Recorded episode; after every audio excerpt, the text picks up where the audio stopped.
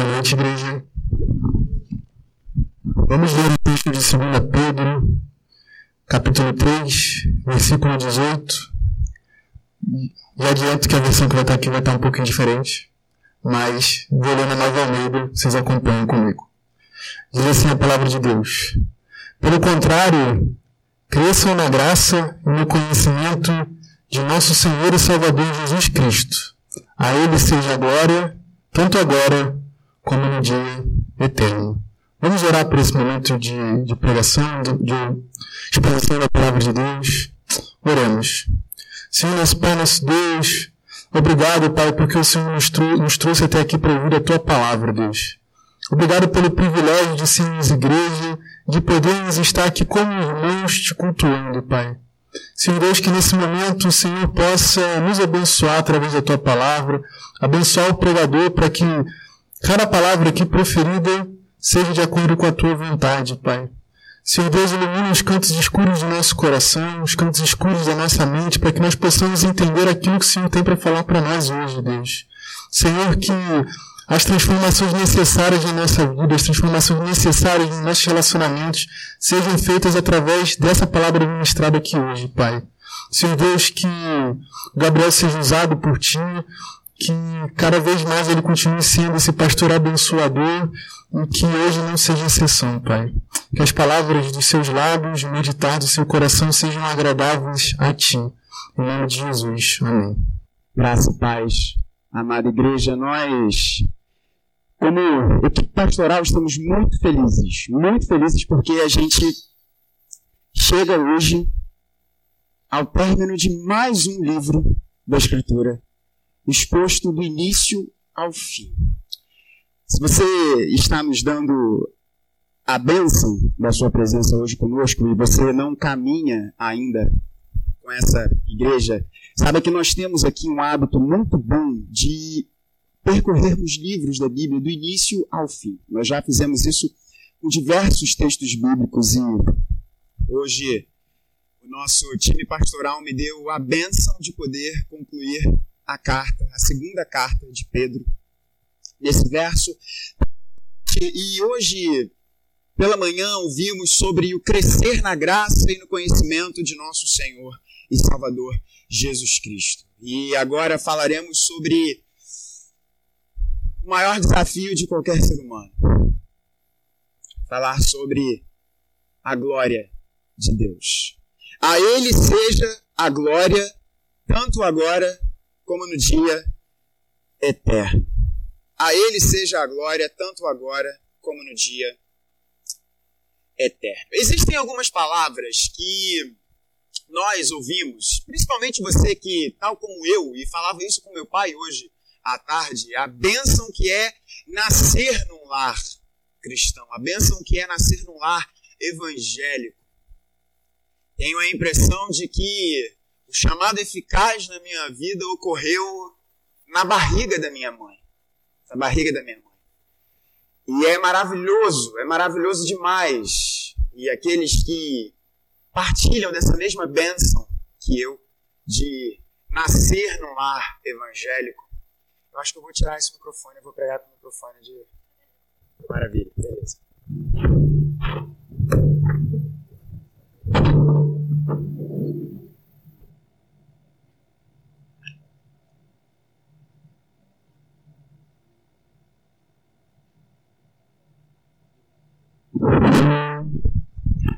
Problemas técnicos. Me ajuda aqui, meu querido, por favor.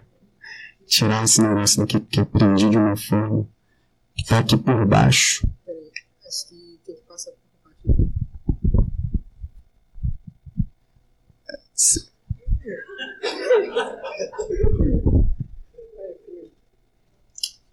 Maravilha!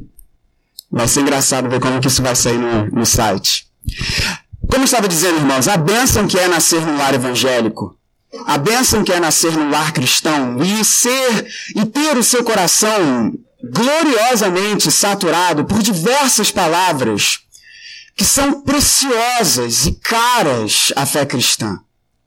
Uma vida que, desde a sua tenra idade, escuta falar sobre salvação, que escuta falar sobre o que é ser adotado na família de Deus, ser e progredir na santidade que é dada por Cristo, ser justificado pela fé, grandes palavras, grandes palavras, palavras majestosas. E o problema quando a gente lida muito com o extraordinário é tornar o extraordinário ordinário. Lembro que eu falei isso com. E é uma coisa que eu falo com os nossos seminaristas. Nós que somos chamados à pregação da palavra, à ministração dos sacramentos, e hoje teremos a bênção de participar mais uma vez da mesa do Senhor, nós por vezes podemos tornar o extraordinário em ordinário. Esvaziar algumas destas maravilhosas e grandes palavras. Ou por vezes podemos reproduzir jargões, expressões, sem contudo nos darmos conta do que isso significa, do que isso representa, do que isso expressa. Eu vi essa semana um grande entendedor de linguística, eu Peço perdão aos irmãos, nas minhas anotações aqui eu não estava conseguindo lembrar o nome desse autor, mas é uma daquelas frases que quando você diz você fica até mais inteligente depois de dizer. Diz esse autor que a linguagem é a ponte entre a consciência e a realidade. Falei, rapaz, que frase boa essa? Você ganha aí uns 10 pontos de QI só de reproduzir essa frase. Vou até dizer de novo para ficar mais inteligente. A linguagem é a ponte entre a consciência e a realidade.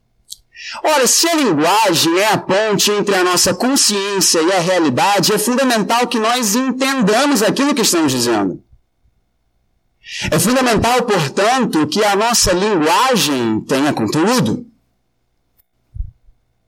Para que você não reproduza ou seja exposto a uma palavra sem saber o que ela representa. E hoje nós vamos falar sobre a palavra mais importante no que diz respeito ao ser de Deus. Falaremos sobre a sua glória. E que presunção para seres humanos falarem da glória de Deus. Preparando essa mensagem, eu tive de inúmeras vezes pedir para que Deus tivesse misericórdia da minha vida. Para expor a igreja dele, as suas ovelhas. Algo como a ele seja a glória. Falar da glória de Deus. Quão fácil e ao mesmo tempo quão impossível. Mas o bom de nós pregarmos textos em sequência é reverendo, que nós não podemos fugir dos textos. E que, se, ao mesmo tempo, se é difícil, na verdade impossível falar da glória de Deus, quão doce é para um pregador da Santa Palavra falar sobre a glória dele. Aquilo que há de mais precioso e importante na existência e para fora da existência humana, porque é algo que diz respeito ao próprio Deus. Ora, estamos chegando ao término da segunda carta de Pedro. E como falamos anteriormente, se na primeira carta Pedro quer trazer um fortalecimento ao coração dos seus leitores que estavam sofrendo um início de perseguição, que já haviam sofrido perseguição em Jerusalém, quando os judeus começam a perseguir a nascente igreja de Cristo, nesta segunda carta, Pedro se preocupa em trazer um fortalecimento à mente dos seus leitores. E um dos grandes focos dessa segunda carta é o ensino de falsos mestres. E falamos muito sobre isso, o perigo dos falsos mestres, o perigo do ensino. Irmãos, má teologia leva a uma vida ruim. Má teologia leva à morte. Portanto, essa é uma igreja que leva muito a sério teologia. Porque boa teologia leva a joelhos dobrados em adoração a Deus. Má teologia leva a sepulcros. Portanto, nós somos muito sérios em que tange a teologia. E agora ele conclui de uma forma maravilhosa e retumbante: a ele seja a glória, tanto agora como no dia eterno. O que é a glória de Deus? O que é a glória de Deus? Talvez você se pergunte: o que quer dizer glória? Esses reformados, esses presbiterianos, esses calvinistas amam dizer: viva para a glória de Deus, tudo para a glória de Deus, seja sempre a glória de Deus, a glória de Deus. E temos inclusive um personagem famoso no meio da política aqui, né? Um gerador de memes. Glória a Deus. O que é a glória de Deus? O que é a glória de Deus? Ora, nós não podemos responder essa pergunta pergunta fundamental para a sua existência fora da Bíblia. Precisamos olhar para a própria expressão do ser de Deus revelada nas suas escrituras para entendermos o que é glória. E eu convido você a manter a sua Bíblia aberta, pois nós vamos passear por alguns textos. E peço que você não olhe para o seu relógio. Peço que você abra comigo Isaías 6 texto seminal para tratarmos sobre a glória de Deus. E o texto de Isaías 6, peço que seja aqui projetado,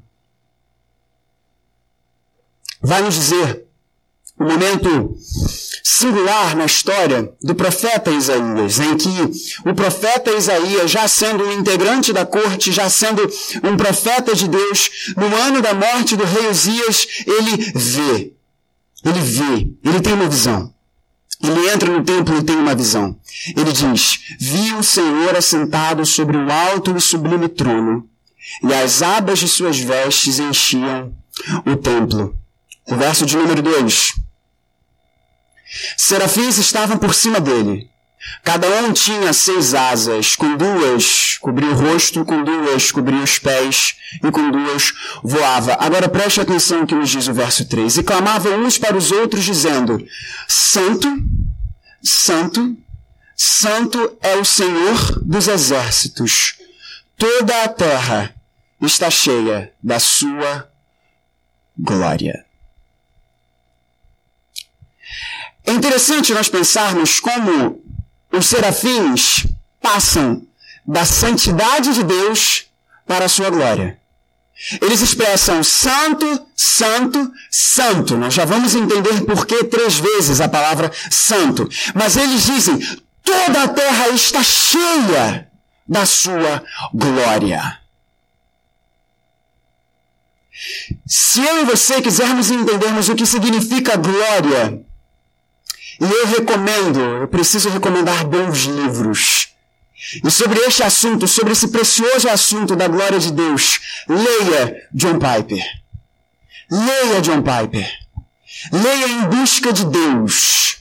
Leia em busca de Deus, a principal obra deste homem santo do Senhor, que abre os nossos olhos e inflama o nosso coração para a glória de Deus, porque faz a sua obra olhando para o teólogo da glória de Deus, Jonathan Edwards. Leia qualquer livro de John Piper sobre este assunto. E Piper irá nos dizer, portanto, que nós não podemos entender a glória de Deus sem olharmos para a sua santidade.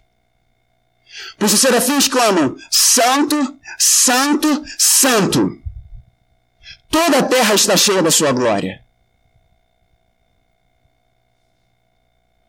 Ou seja, quando a santidade de Deus reflete, irradia e enche a terra para que pessoas vejam isso. A isso dá-se o nome de glória. Virando Gabriel, o que significa glória? Glória é a manifestação da santidade de Deus. A glória é o manifestar do ser santo de Deus. Portanto, quem quer entender o que é glória, olhe para a santidade de Deus. Pois a glória, a sua glória, é a manifestação da sua santidade. E agora nós precisamos entender, portanto, o que é a santidade de Deus. Se a glória é a sua santidade manifesta, se a glória são os raios da sua santidade irradiando para todos os lugares, nós precisamos entender o que significa ele ser santo. Os nossos irmãos crentes do passado, na cultura na qual eles foram inseridos, a cultura do povo hebreu, eles tinham uma forma muito interessante para tratar os superlativos. Se o nosso mal estivesse aqui, eu ia brincar com ele, mas posso brincar com um que está também estudando letras e todos aqueles que porventura estiverem aqui cursando letras nesse desafio que é estudar a língua portuguesa, né, meu querido seminarista? Mas nós temos palavras para dizer: se alguém é muito amável, ele é amantíssimo. Certo? Ok. É. Amabilíssimo. Olha aí, estou dizendo que a língua portuguesa é um negócio difícil. Sou advogado. Você precisa, saber língua portuguesa, né? Preciso saber língua portuguesa. Mas superlativos, você, acho que você já entendeu o ponto. Nós temos palavras para dizer quando alguém tem um atributo extremamente intenso. Se alguém é muito amável, se alguém é amável, essa pessoa é amável. Agora, se ela é muito amável, ela é amabilíssima.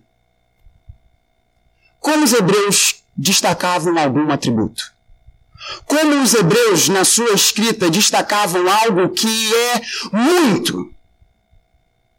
Eles usavam da repetição. E há passagens interessantíssimas, notadamente quando os autores descrevem os utensílios do templo, para falar sobre a quantidade de ouro e prata. O livro, o segundo livro das crônicas, o autor de segundo crônicas vai nos dizer isso.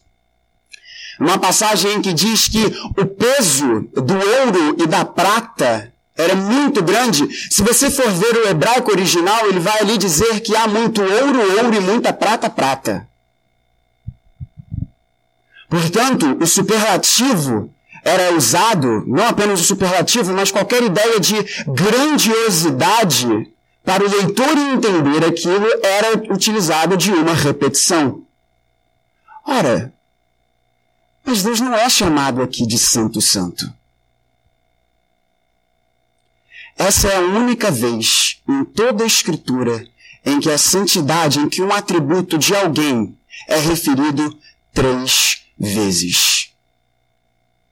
Deus não é apenas muito santo. Ele é completamente santo. Ele é totalmente santo. Ele é incomparavelmente santo. Por isso ele é santo, santo, santo. Santo significa literalmente cortado do ordinário para um uso especial. Quando dizemos que a igreja é uma igreja santa, dizemos que aqueles homens e mulheres que integram a igreja, eles são separados da ordinariedade para uma vida de propósito, qual seja refletir os atributos de Deus a sua beleza, o seu valor, a sua justiça. Portanto, santo significa separado. Agora, o que, que podemos dizer de Deus sendo separado? E Deus sendo separado três vezes. No maior grau de intensidade possível que a linguagem consegue compreender. E aqui eu cito C.S. Lewis quando nos diz que quando nos referimos, a, quando, nos, quando falamos sobre a santidade de Deus, nós tomamos um pequeno barquinho e rumamos no oceano da linguagem. E, e vamos até a fronteira do possível. Porque seria impossível em linguagem humana nós nos referirmos sobre a santidade de Deus. Deus é totalmente separado do ordinário. Deus é totalmente separado de tudo o resto, de todas as outras coisas. Por isso que alguns teólogos vão dizer que Deus é o totalmente outro. Ele é completamente diferente de tudo que ele mesmo criou com as suas mãos, por meio da sua palavra. Completamente separado, completamente diferente, incomparável em valor, em beleza, em justiça.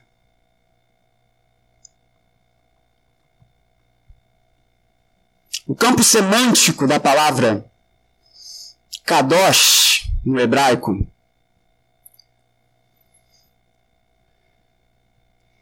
Robert Alter vai nos dizer, um importante linguista judeu, o campo semântico dessa palavra, ou seja, as palavras que estão associadas, que estão ali agrupadas para, para o nosso entendimento do que significa. Uma das palavras e o grupo de palavras que está associado, que portanto compõe o campo semântico da palavra santo no Antigo Testamento, é luz. É beleza. É valor. Portanto, o que é a glória de Deus? A glória de Deus é a sua santidade manifesta. E o que é a santidade de Deus? A santidade de Deus é o seu infinito valor, a sua infinita beleza, sua infinita justiça, seu infinito poder. Aquilo que faz ele ser quem ele é. Portanto, a glória de Deus é simplesmente a manifestação dele sendo ele mesmo. Quando a gente gosta de uma pessoa e quando a pessoa tem vários trejeitos, né, a gente brinca, né? De vez em quando é, eu posso falar dele porque é meu pai, né? Mas o nosso pastor tem vários trejeitos, né? né? Então, Hoje cedo, quando ele se empolga, faz algum argumento, ele bota uma perna assim também do lado. E quando você vê alguém reproduzindo, falando de um jeito característico, por vezes as pessoas falam assim, olha lá, Gabriel sendo Gabriel. Querem entender o que é glória? É Deus sendo Deus. E manifestando quem Ele é. Deus sendo Deus. Isso é glória. Em outras palavras, glória é Deus mostrando quem Ele é. Glória não é algo que Deus tem, como por exemplo a casa de Deus. Essa casa, essa casa, esse lugar é de Deus. Mas é a linguagem que utilizamos para Deus mostrando quão justo Ele é, quão bom Ele é, quão belo Ele é, quão valoroso Ele é. Isso é a sua santidade. Portanto, a sua glória é quando Ele irradia essas coisas. Portanto, quando Pedro diz a ele seja a glória, Pedro está dizendo no último verso da sua carta, ele está falando para os seus leitores: Deus, seja Deus. Mostra o teu valor incomparável, infindável. Isso nos leva então para a segunda pergunta desse texto. Por que o propósito de todas as coisas é a glória de Deus? Se a glória de Deus é a manifestação do infinito valor que ele tem, por que o propósito de todas as coisas é esta glória, é esta manifestação? Por quê? Ora, vou lhe responder de uma forma extremamente complexa. Se você tiver um papel, você pode agora uma, pegar uma caneta e anotar. Por que o propósito de todas as coisas é refletir a glória de Deus? A resposta é porque ele assim o quis. Porque ele assim o quis. Tudo reflete a sua glória. O Salmo 19, verso 1 nos diz: Os céus proclamam a glória de Deus. Os céus foram criados para proclamar essa glória. Isaías 43, versos 6 a 7, vai nos dizer um dos versos que mais aquece o meu coração. Deus dizendo: Trazei os meus filhos de longe, meus filhos, minhas filhas, trazei-os de longe. quem eu criei para a minha glória. A criação revela esse propósito eterno de Deus, de ter quem Ele é manifestado. Mas não apenas a criação, a redenção revela esse propósito. Efésios capítulo 1, versos 11 a 12. Assim diz: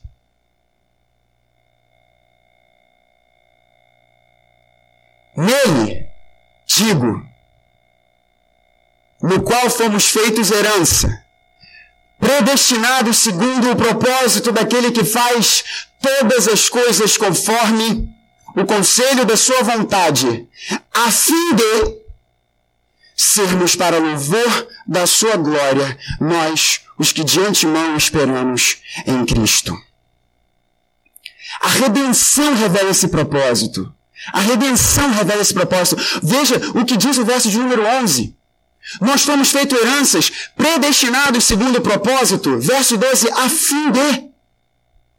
A redenção tem um propósito, a redenção tem um propósito, a fim de sermos para o louvor da sua glória, ou seja, para o elogio de quem Deus é.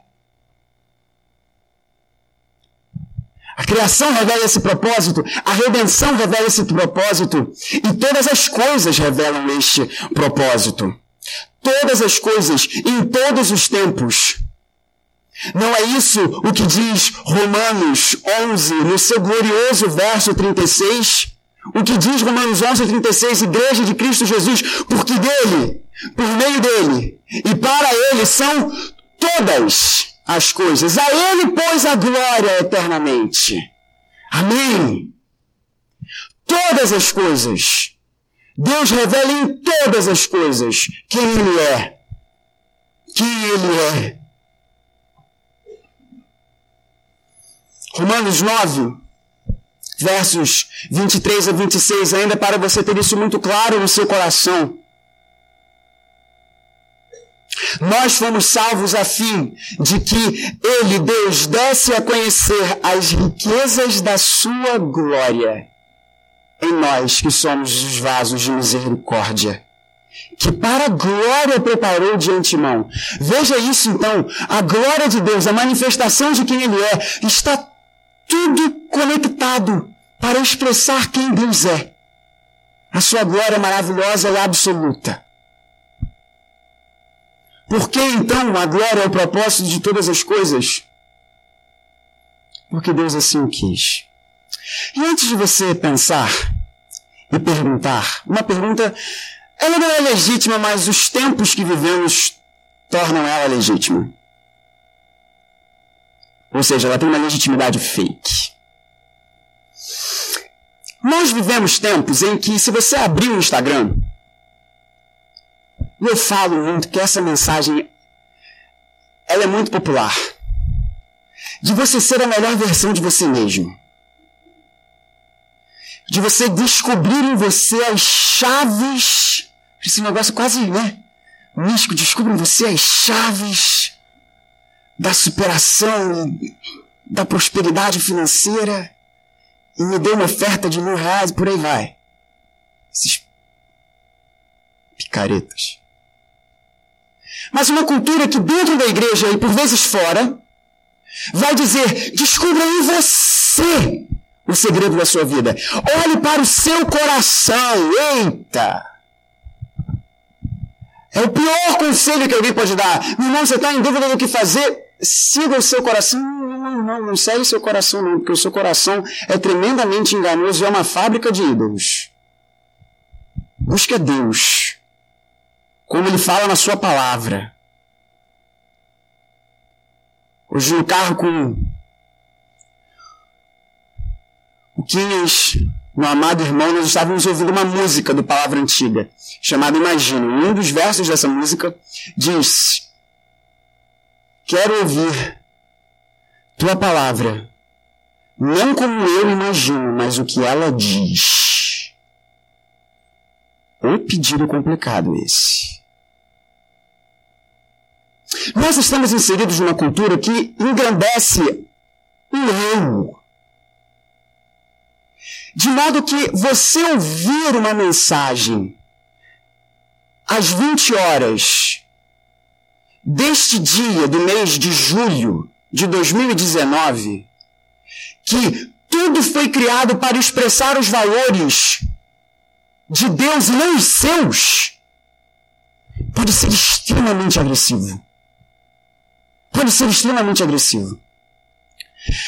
Mas eu quero lhe dizer uma coisa. Se Deus tivesse desenhado um mundo para que os valores da humanidade fossem expressos e não os dele, Deus estaria sendo mau. Porque ele estaria criando um universo para propagar os valores de quem não é santo, santo, santo como ele é. Portanto, ao desenhar, ao fazer da história o palco para a expressão da sua glória, Deus está fazendo o melhor. E que isso pode sim nos dar prazer. Porque se o seu prazer estiver em qualquer outra coisa que não a glória dele, o seu prazer estará em algo finito. Estará em algo que não é sumamente belo. Estará em algo que não pode trazer sentido verdadeiro à sua vida porque é incompleto. Porque não é justo. Porque não é bom. E diante do valor incomparável de Deus, tudo é lixo. Portanto, quando Deus nos diz, eu criei vocês para a minha glória, Deus está falando, eu criei vocês para vocês gozarem dos meus atributos. Qual é a pergunta primeira do catecismo breve de Westminster? Qual é o fim principal da humanidade? Qual é o fim principal do homem? Conhecer a Deus e gozá-lo para sempre. Viver para a glória de Deus é aquilo que mais pode trazer prazer e sorriso aos seus lábios. E chegamos ao ponto final dessa mensagem. Como viver para a glória de Deus? Como viver para a glória de Deus? Ouvir a mensagem da glória de Deus pode ser agressivo ao seu coração por conta de uma palavra nada popular, porém que jamais pode ser esquecida. E ela se chama pecado. Os nossos primeiros pais e nós, por natureza e por escolha própria, fazemos assim da mesma forma, nós preferimos trocar o belo, o justo, o bom, por aquilo que não é belo, justo e bom. As nossas próprias idiosincrasias. O próprio egoísmo do nosso coração. Entenda como você quiser entender o relato da queda. O ponto principal ali é que homem e mulher escolheram viver a sua vida longe do seu Criador, longe daquilo que é justo, belo e bom. E a desobediência, o comer do fruto da árvore do conhecimento do bem e do mal, é um grandioso grito de eu quero viver para a minha glória. Para a expressão do meu ser. Não a expressão do teu ser. Não a expressão dos teus valores, não aquilo que a tua agenda quer, mas aquilo que eu quero. Essa escolha eu e você fazemos. Fizemos. Essa escolha eu e você fizemos. Por vezes nós queremos entender pecado apenas como um ato comissivo, ou seja, algo que você vai lá e faz. Mas nós também pecamos por omissão. E a maior das omissões é nós fecharmos os nossos olhos para o valor infinito e incomparável de Deus. Esse é o maior dos pecados. É nós não compreendermos em nosso coração, é nós não darmos glória a Ele, ou seja, não reconhecermos quem Deus é. Essa é a raiz de todos os nossos atos. Toda a maldade do gênero humano decorre dessa vilania que é não reconhecer Deus por quem Ele é. Tudo é decorrente dessa raiz podre. E foi necessário, e foi necessário alguém que não fechou os seus olhos para a glória de Deus, que não desobedeceu num jardim a Deus, que não deixou a glória de Deus de lado, mas antes fez esse pedido que se encontra no Evangelho de João, capítulo de número 17.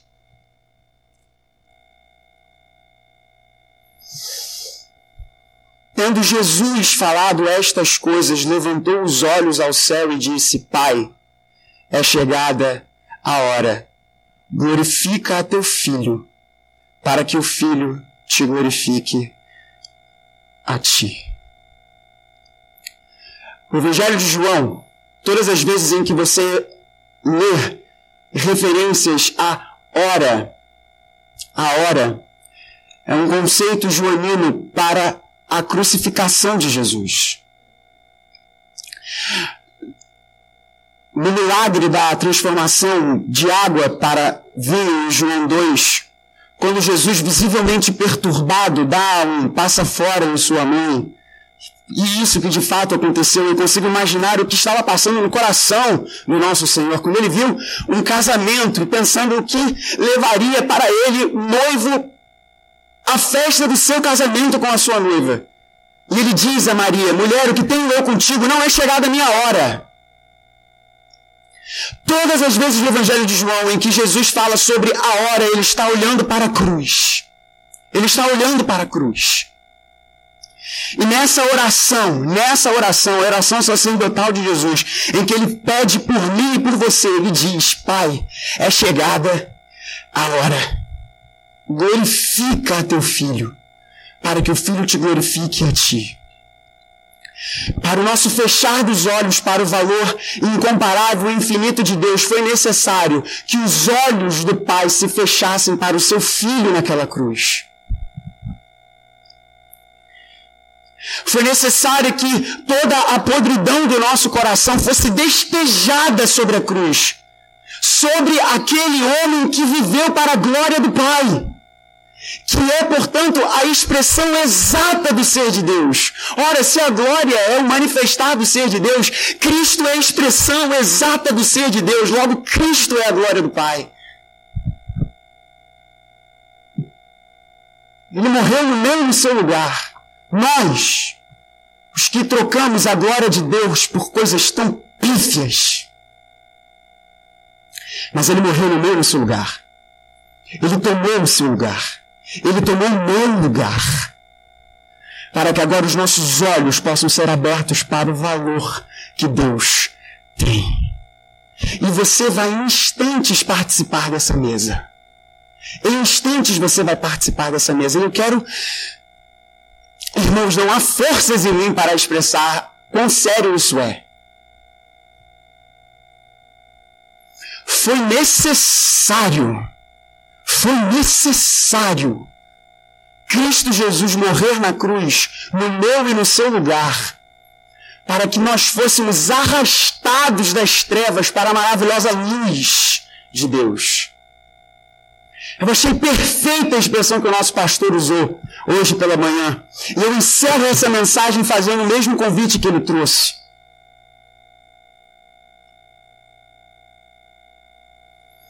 Na porta do, na porta do coração dos não, dos não crentes, Jesus não bate, Jesus arromba a porta.